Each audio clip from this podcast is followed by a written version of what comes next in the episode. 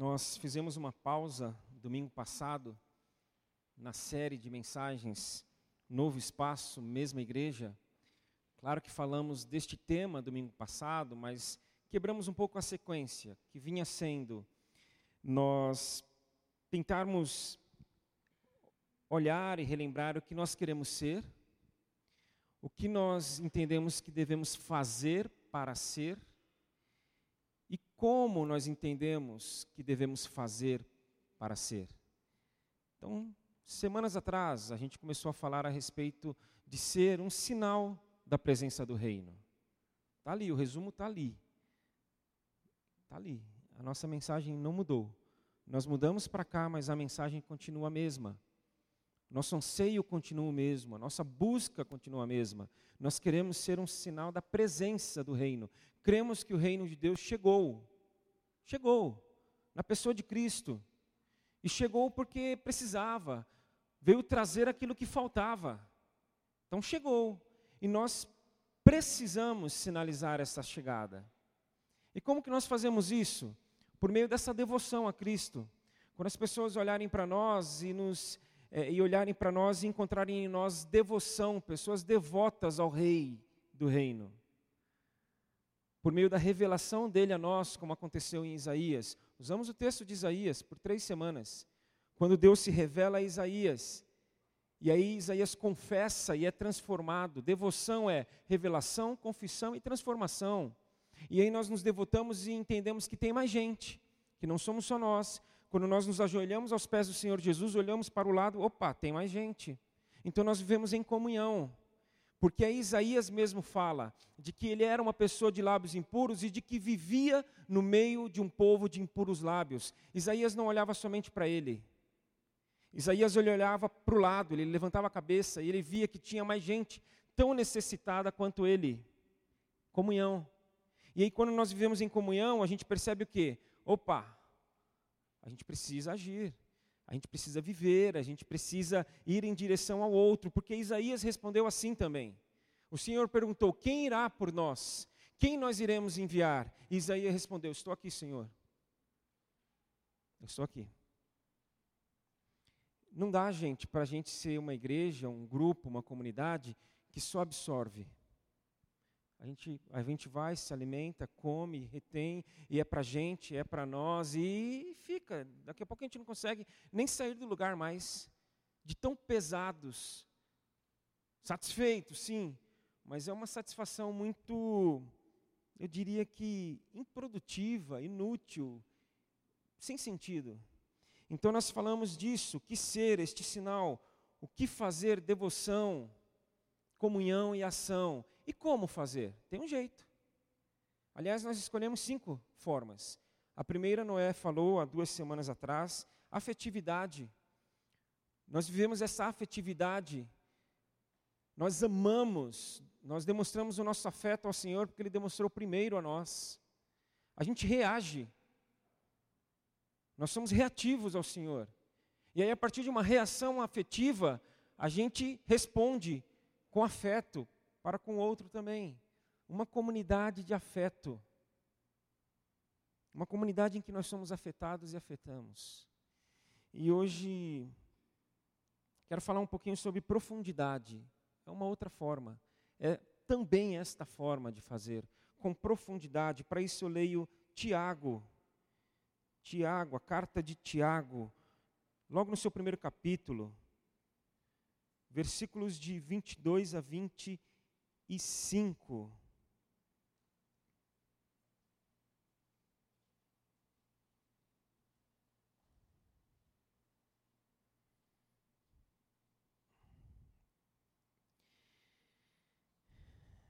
Tiago 1, 22, aqui ele já está falando sobre a fala, sobre a, a, antes do 22, sobre falar, sobre ouvir.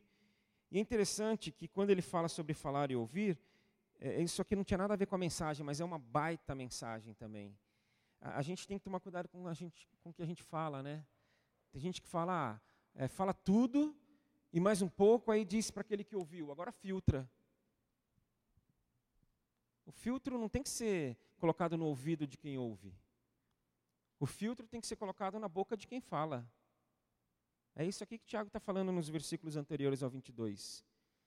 Dá para falar disso hoje, né? É, todo momento é momento para isso. Mas vamos a partir do 22. Não se limitem, porém, a ouvir a palavra, ponham-na em prática. Do contrário, só enganarão a si mesmos. Pois se ouvirem a palavra e não a praticarem, serão como alguém que olha no espelho, vê a si mesmo, mas assim que se afasta, esquece como era a sua aparência. Se, contudo, observarem atentamente a lei perfeita que os liberta, perseverarem nela e puserem em prática, sem esquecer o que ouviram, serão felizes em tudo o que fizerem. Profundidade. Profundidade, aqui nós falamos da palavra, aqui nós falamos da mensagem, aqui nós estamos falando que a palavra, que a mensagem faça sentido. A palavra tem que fazer sentido. Quantas coisas que nós ouvimos e falamos, isso não faz sentido. A palavra tem que é, ter significado. Ela precisa ser relevante, ela precisa ter relevância, ou seja, ela precisa ser importante. Tem momentos que a gente joga a conversa fora, e joga mesmo, e é legal, é bom, é, é necessário, mas tem horas que, peraí, a gente está falando do que mesmo? Isso aí não faz sentido. Isso não tem significado, isso não tem relevância alguma. Por que, que nós estamos gastando tempo com isto? Às vezes tem que ser assim.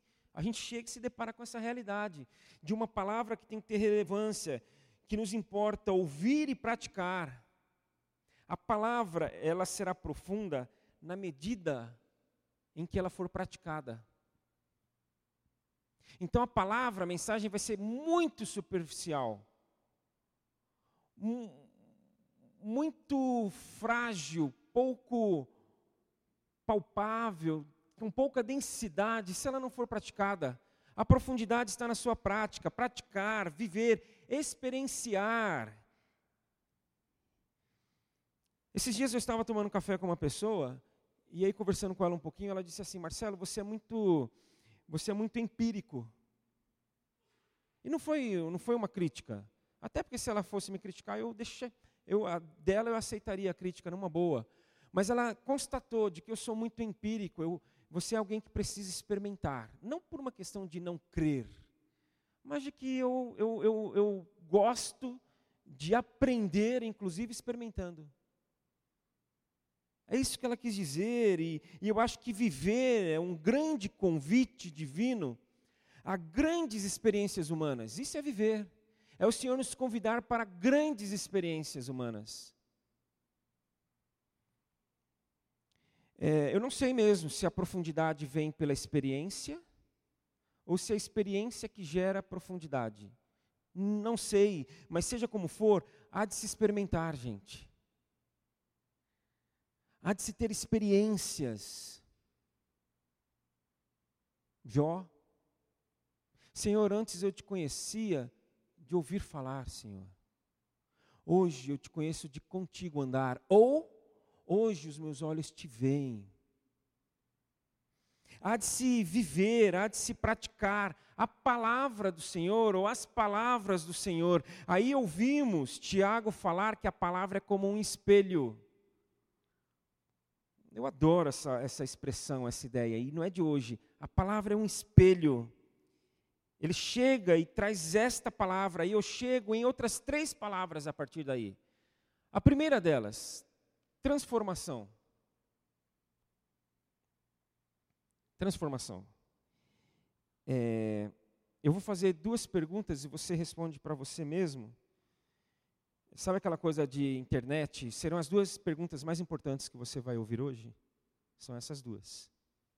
A primeira delas é: diante do espelho, você vê o quê? Ou vê quem? Fácil, hein? Diante do espelho, quem que você vê? Segunda pergunta: diante do espelho, se você vê você mesmo, espero que sim, não veja outra coisa, você encontrando algo de errado, você muda, você corrige, você, você dá um jeito, ou você vê um fio para cá, uma barba despontando aqui, o, barrom, o, o batom meio borrado, você fala: Ah, tá bom, eu vou assim mesmo. Eu vou assim mesma. Diante do espelho nos transformamos ou somos transformados, porque a capacidade, nós, porque nós perdemos a capacidade de, de entender que nós podemos ser transformados. Nós estamos perdendo essa capacidade de crer na transformação. Estamos perdendo. A gente não acredita mais nisso. Falando em espelho, a gente não chega mais diante do espelho e pergunta: espelho, espelho meu, existe alguém mais egoísta do que eu? A gente não pergunta mais. Porque a gente vai ouvir o quê? Olha, até pode ter, mas você é bem egoísta também, hein? A gente não crê mais que diante desse espelho, a gente se deparando com a nossa intolerância, de que nós podemos ser transformados, a gente não crê mais nisso. Ah, eu sou assim mesmo. A gente não crê mais na transformação da, da nossa mentira, dessa nossa vida enganosa, em que a gente acha que está enganando o outro, mas a gente está enganando a nós mesmos. De que nós podemos, sim, tirando as patologias, até inclui as patologias aí, ah, dá para ir até um certo limite tem cura também mas de que a gente pode parar de mentir. A gente parou de acreditar que a gente pode é, deixar de lado o orgulho. Nós estamos perdendo essa capacidade. E nós estamos, sim, diante de um espelho que nos transforma. Deus pode. Ah, mas aí tem um espinho na carne que Paulo fala, que Paulo pediu para que Deus tirasse, mudasse, curasse, transformasse ele, e Deus disse não. Sim, tem os espinhos na carne. Eu acho que são poucos, tá? Não vão aí aproveitando, ah, tem um espinho na carne, isso aqui é espinho na carne. Ah, isso aqui eu pedi, Deus não tirou. Doía, Paulo falava, doía, incomodava. E Deus só não tirou por um motivo: para que Paulo se mantivesse quem ele deveria ser. Para que Paulo dependesse do Senhor e não de si próprio. Então, até aquilo que permanece, que não é transformado, é para que a gente seja transformado. O tempo todo. Em pessoas que se devotam a Deus e dependem de Deus. Nós precisamos voltar a crer na profundidade da palavra, que quando praticada, ela pode, ela vai nos transformar vamos vivendo, crendo e praticando a palavra, que nós vamos ver quão profundo e quão profunda será a transformação. E é tão legal olhar aqui para esse grupo, mas é tão legal, e, e, e, vários estão aqui, e outros tantos que eu me lembro agora, eu posso olhar e falar: olha como está sendo transformado, olha essa aqui, olha aquele ali. É o Senhor, que diante da busca dessas pessoas, pela prática da palavra, elas vêm sendo transformadas. É, elas, é, nós vamos sendo tirados da forma. Isso é transformar. É sair da forma. Lembram-se quando Paulo fala que nós não devemos nos conformar a este mundo, e este mundo é um sistema, é uma estrutura. Quando ele fala, não se conforme a este mundo, a essa estrutura, intolerante, egoísta, teimosa, mentirosa, orgulhosa. Não se conformem. Não entrem na forma, mas transformai-vos, furem a forma, transpassem a forma, não fiquem na forma. Então, transformar é sair da forma. A forma da fofoca, nossa, que maravilha se acabássemos com a fofoca. Fofoqueiros e fofoqueiras acabassem, não tivessem mais no nosso meio. Aí tem gente que ainda é cara de pau, né? Eu não. Crente não fofoca, crente compartilha. Aí o cara sai compartilhando. Compartilha a vida do pastor, que é uma beleza. Eu sempre aprendi, né? Tendo nascido e crescido numa família em que o pai é pastor, de que o almoço do domingo das famílias, o almoço do domingo é o pastor. e sua família. Nós somos almoçados ali. Aliás, é, eu vou fazer uma coisa em momentos oportunos. Eu vou compartilhar um pouquinho mais da minha vida aqui. Em alguns momentos, eu vou pedir um abrir um parênteses. Eu vou compartilhar um pouquinho da minha, da minha dinâmica pastoral, da minha família. Eu acho que vai fazer bem para todo mundo. Às vezes eu vou pegar um ponto e falar, gente, eu quero falar disso aqui hoje. E trocar. Porque eu ouço vocês. Eu gostaria que vocês me ouvissem um pouco também, é importante. Para todos nós. Não é importante quando vocês são ouvidos? É importante que eu também seja. Então, mas isso é só para que vocês saibam. É, pelo menos vocês que estão aqui hoje já estão sabendo que vai acontecer isso em alguns momentos. Transformação. Tem uma outra palavra. Quando a gente dá um passo atrás, tem uma palavra por trás de transformação. Aplicação. A transformação é possível, ela acontece porque a palavra ela é aplicável. A palavra ela tem aplicação, aplicabilidade. Não é uma palavra que a gente ouve e fala, hum, legal, foi bonito, foi joia, bem articulado, está bem exposto, está claro, mas não dá para aplicar. Não tem ponto de sustentação na vida prática, não tem. Não, a palavra ela é aplicável, tem aplicação.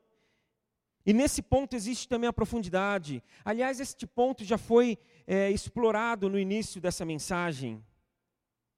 É ouvir, viver, praticar, porque a palavra tem aplicabilidade em tudo e para tudo na vida.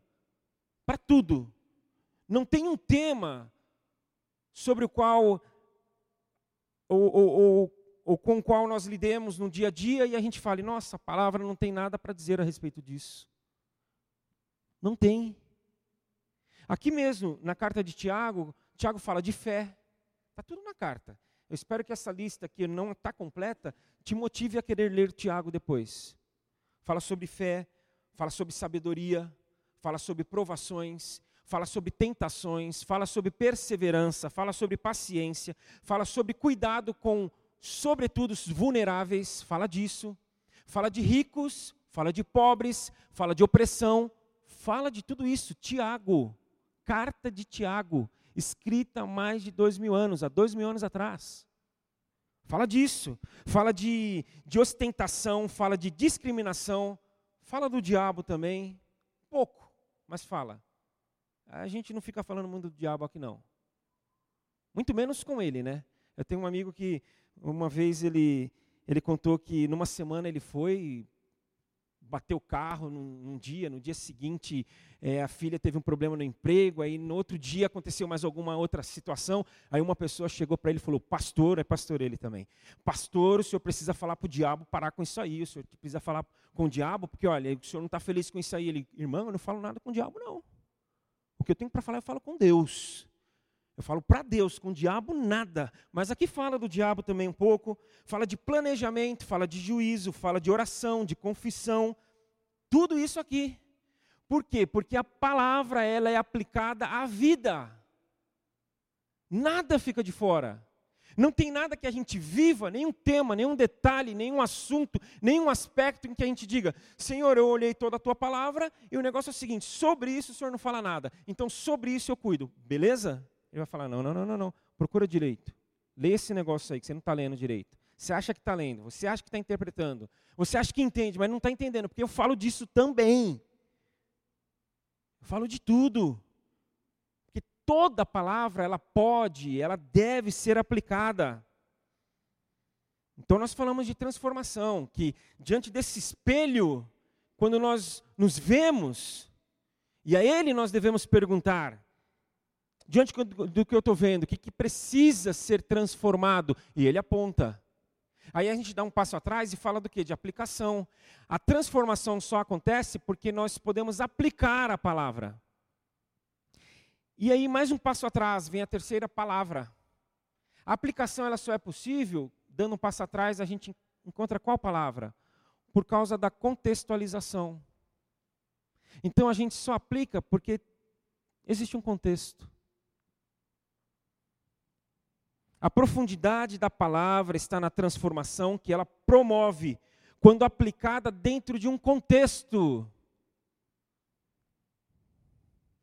Vale lembrar a todas aqui, a todos, e eu estou no meio disso aí, gente, eu estou no meio desse, estou junto.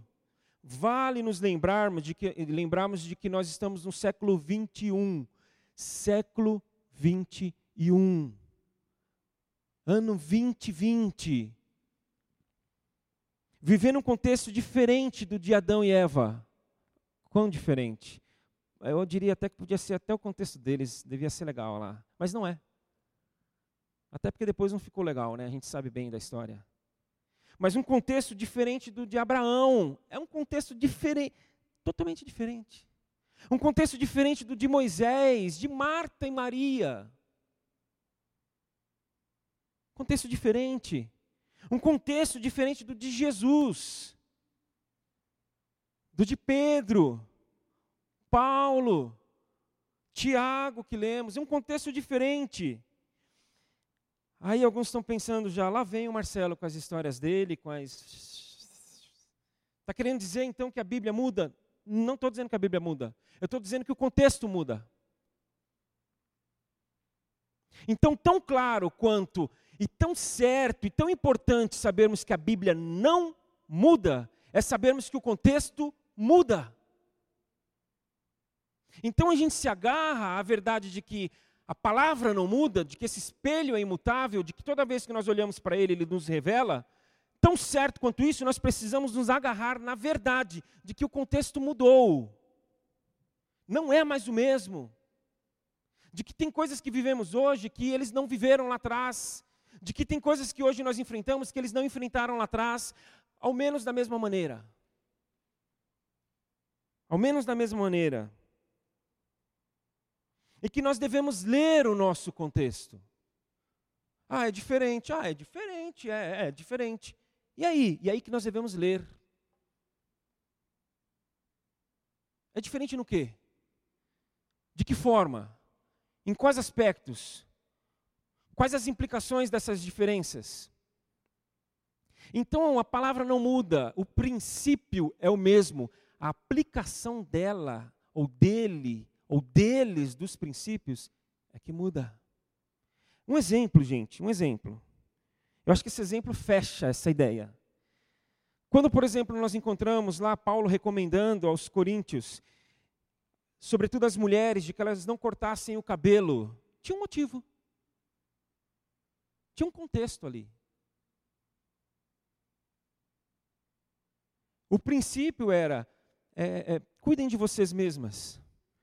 Porque os caras não vão cuidar. Então, é, cuidem vocês, tomem cuidado. E existia uma região em que as mulheres que se entregavam aos homens e que se entregavam por dinheiro tinham seus cabelos curtos. Já, já entenderam?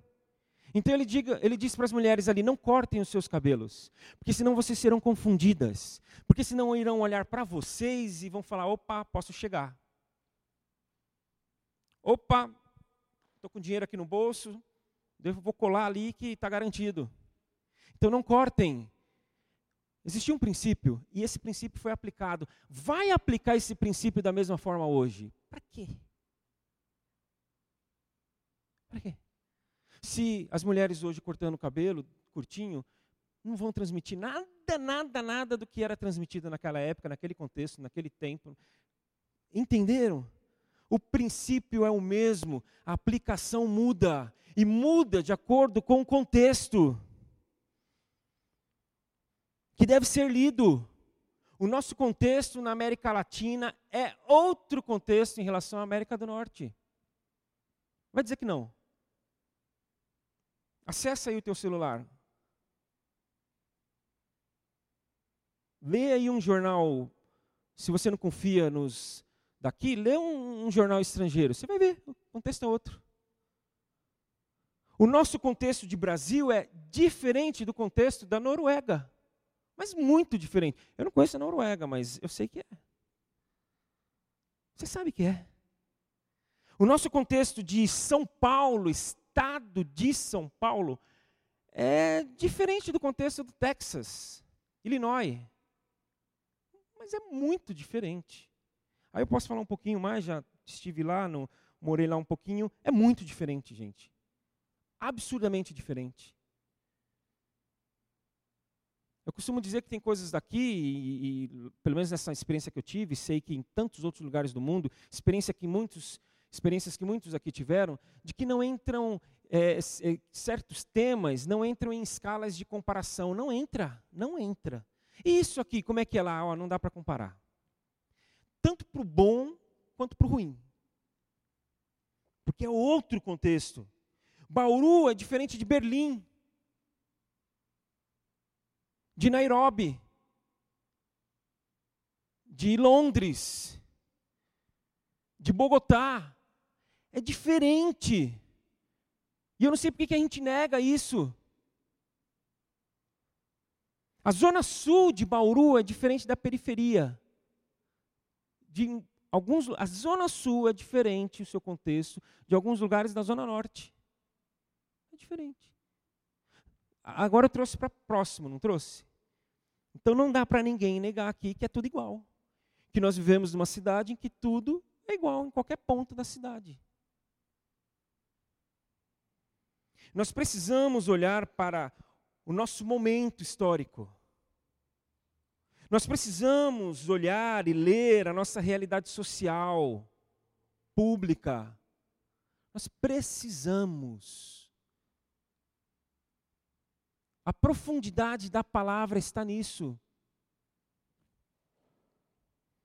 Nós estamos à beira de uma pandemia. É o nosso contexto atual. Falei ontem com algumas pessoas, é muito maluco você ser privado de cumprimentar alguém dando a mão, dando um abraço. Olha, olha o que nós estamos vivendo hoje. Nós estamos numa efervescência política que parece que não vai se aquietar tão cedo. É o nosso contexto. E aí? Como é que a gente lê? Como é que a gente aplica a palavra? Como é que a gente se entrega a uma transformação por meio da palavra?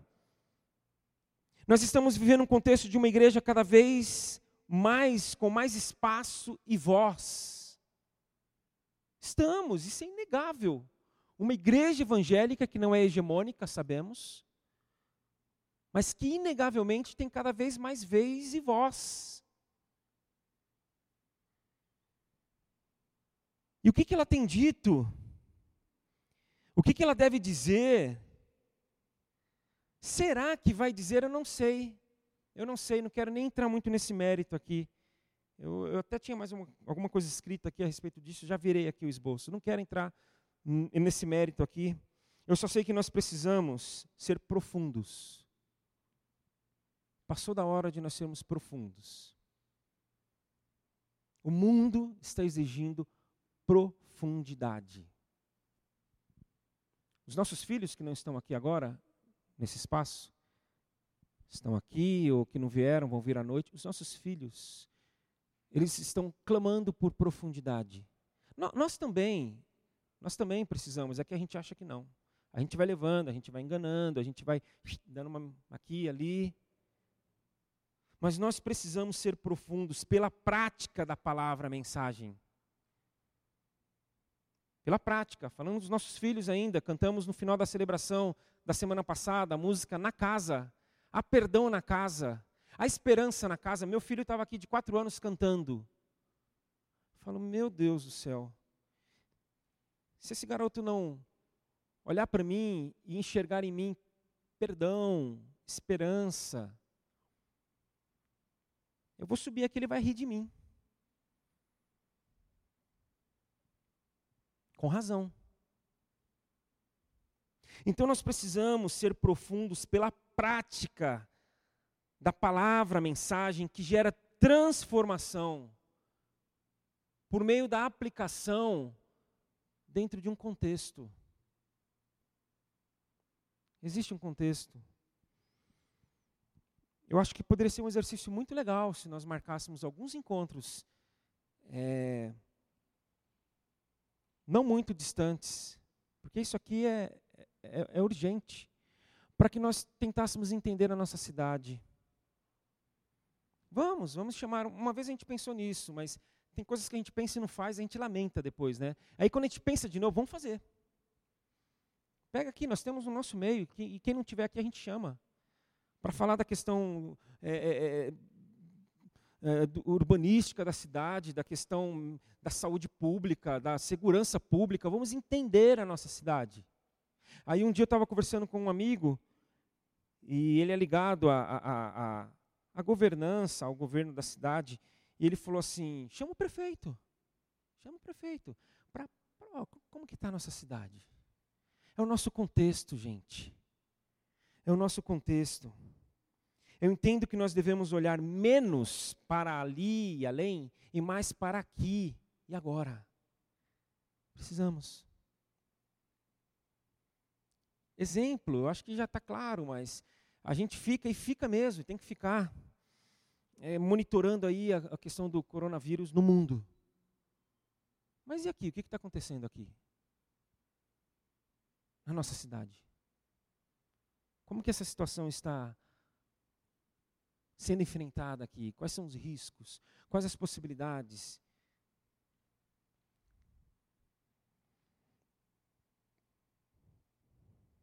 E não está tudo perdido, não. Às vezes eu, eu temo por isso. Né? Eu vou para um extremo, gente. Vocês já me conhecem, eu vou para um extremo. Mas não significa que a gente está no extremo. É, os líderes dos adolescentes estavam é, pensando em fazer uma campanha com os adolescentes. Está faltando álcool gel, álcool gel na, na, nos lugares. Está faltando. Ah, vamos fazer uma campanha para distribuir para quem mais precisa. O negócio é encontrar, está difícil de encontrar, mas encontrou? Traz para cá, vamos ser um poço de arrecadação para que isso ajude de alguma maneira. Olha que legal, a gente não está no extremo, mas a gente tem que ir para o extremo, porque diante do espelho, o espelho mostra tudo. Então não é uma questão de ir para o extremo. É de diante do espelho, o espelho não negar nada. A gente não tem como ir diante do espelho e falar, mostra só um pouco. Espelho, pega leve. Espelho, ó. Hum, não, espelho fala tudo. E que bom que fala tudo. E fala para nós, pensem aqui e agora. E aí, gente, eu acabo com duas considerações muito rápidas. Embora rápidas, eu, eu entendo, julgo que necessárias. A primeira, não pode ser somente aqui. Essa questão da palavra, essa questão do olhar, ou de, ou de se deixar ser visto pela palavra, essa busca, não pode ser só aqui. Não pode ser só no domingo. Não pode ser só nessas poucas horas. Não pode ser por meio de uma pessoa apenas aqui falando. Não pode. Não pode, não, não vai dar certo, não, não vai rolar. Aí o cara não vem num domingo, não vem dois, vem a cada três domingos. E se só é aqui, imagina. Imagina. Não é para ser só aqui. Mas a outra consideração é que, é porque se for só aqui é pouco. É muito pouco. Você não se olha no espelho uma vez na semana só, né? Nossa, essa foi bem simples, né? Mas bem aplicável. Você não se olha no espelho apenas uma vez por semana. Eu vou olhar melhor no espelho hoje, eu vou me ajeitar. E aí, ah, legal, vou ficar desse jeito a semana inteira. Tira um cochilo depois do almoço. Já era. Aí vai você para frente do espelho de novo. Então não pode. A outra consideração também não pode ser em todo lugar.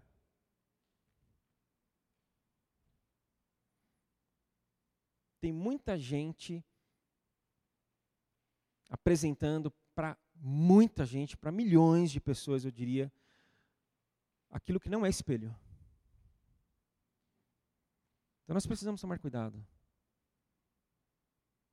Mas muito, tanto cuidado quanto não ser só aqui, é a gente saber que não pode ser em todo lugar também. É muito. Aqui é pouco. Em todo lugar é muito.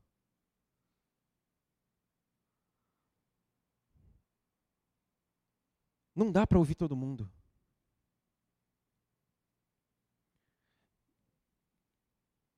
Tem muita coisa que não é espelho.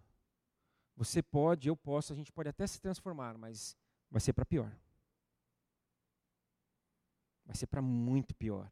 E aquilo que está ruim, sabe Deus onde a gente vai parar. Então, não é para ser só aqui. Não pode ser só aqui. Mas vamos pedir sabedoria para o Senhor. Senhor, onde? Quem? Com quem? Aí eu não me sinto seguro, Marcelo, eu não sei. Se reúne com os amigos. Vão ler a Bíblia juntos. Vão tentar compreender. Ah, a gente se encontrou, mas a gente entendeu, é, a gente leu metade do que queria, é, entendeu metade do, da metade e acha que vai conseguir praticar metade da metade da metade. Está valendo. Mas se reúne com os amigos. Vamos, vamos estudar. Vamos nos, nos debruçar. Vamos parar de, em frente ao espelho. E é bom que amigo é amigo, né? Aquilo que a palavra vai mostrar, ele já viu em você, então fica tranquilo. Fica tranquilo. E amigo é amigo. Se, se ficar muito evidente aquilo que você é, ele não vai sair correndo, ele não vai te xingar. Precisamos. Muito para além daqui. Mas não em todo lugar. Porque a gente está buscando o quê? Transformação. A gente está buscando o quê? A aplicação. E a gente está buscando o quê? A contextualização. Nós precisamos ler o nosso contexto para que apliquemos da maneira certa os princípios para que a transformação venha. Vamos orar pedindo por isso. Eu falei semana passada, isso aqui é pouco. Um prédio como esse, salas legais como temos lá para dentro, é muito pouco, gente. Isso não é o mais importante. O importante é o que foi falado semana passada, duas semanas atrás, afetividade. Isso é importante. O importante é essa profundidade. Isso é importante. O importante é o que nós vamos ouvir semana que vem, simplicidade. Isso é o mais importante. Então nós queremos sim ser a mesma igreja, a mesma mensagem, a mesma busca, e que o Senhor tenha misericórdia de nós que nós voltemos a crer que a palavra nos transforma. Que nós voltemos a crer que a palavra toda ela pode ser e deve ser aplicada. E de que nós nos entreguemos a um compromisso de ler o nosso contexto. De que a gente possa olhar a vida a partir daqui, a partir da nossa situação, a partir da nossa condição. Porque aí sim, aquilo que precisar e puder ser mudado pelo Senhor será. Então vamos cantar e vamos orar ainda pela manhã juntos.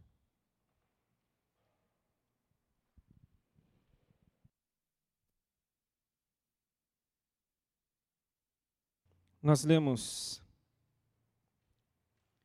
que aqueles que puserem em prática sem esquecer o que ouviram serão felizes no que fizerem. seremos felizes naquilo que formos fazer. A vida fará sentido na forma que iremos viver, se praticarmos. Vamos orar agora para que o Senhor nos livre dessa escuridão que não prevalecerá. Pedindo, Senhor, nos ajuda a ler o nosso contexto. Nosso contexto pessoal, que contexto que você vive? A coisa é tão, é tão específica, é tão, ela é tão primariamente é tão próxima que você tem um contexto diferente do meu.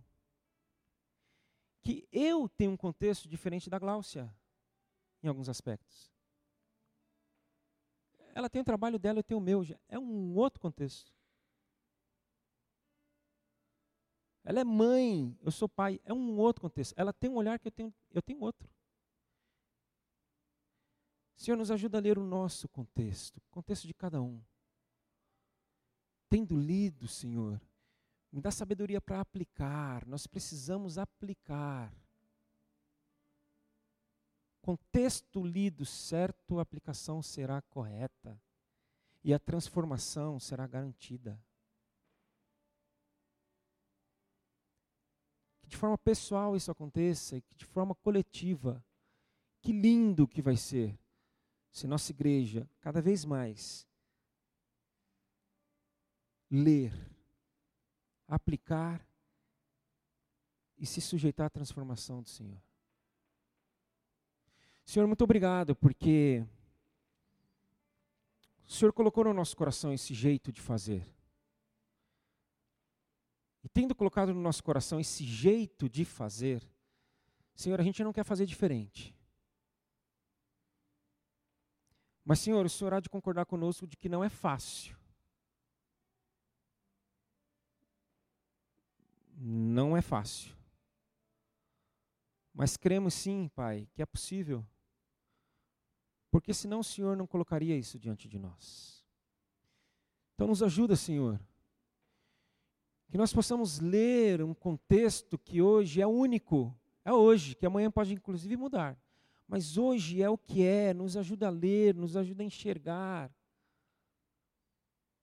nos ajuda a não negar, a não camuflar, nos ajuda, Senhor.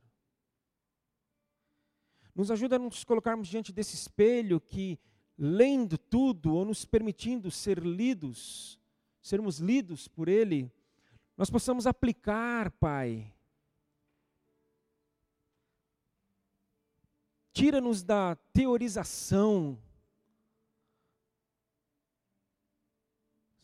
tira-nos é, da acomodação, do ouvir e falar: nossa, que bonito que foi hoje, nossa, que legal, nossa, Fulano perdeu, tinha que estar aqui. Isso é pouco, Senhor, tira-nos disso. Toca, Senhor, na ferida. Toca para cura, para transformação. Dá-nos, Senhor, novamente a convicção de que o Senhor pode nos transformar. De que a gente não precisa morrer intolerante de que a gente não precisa morrer egoísta, angustiados, medrosos, críticos, murmuradores, avarentos. Não, Senhor. Senhor, por favor, por ti, por nós, transforma-nos. Dá-nos a experimentar essa profundidade essa novidade, que possamos em muito pouco tempo ouvir testemunhos no meio da nossa comunidade de como o Senhor agiu, de como o Senhor eh, veio com uma intervenção amorosa e transformou, e mudou, e tocou, e, e, e trouxe nova vida. Dá-nos essa chance para que essa nova vida extravase e, e seja incontida. E que chegue em quem o Senhor quiser que chegue. E eu acredito muito que o Senhor quer todo mundo. O Senhor quer para todo mundo. O Senhor não quer ninguém de fora. Muito obrigado, Senhor, porque o Senhor está conosco. O Senhor está aí na nossa frente. E nós queremos apenas e tão somente te seguir. Em nome do teu filho, aquele que encarnou a palavra e que quando nós tivermos dúvida, é só olharmos para Ele que nós oramos. Amém, Senhor.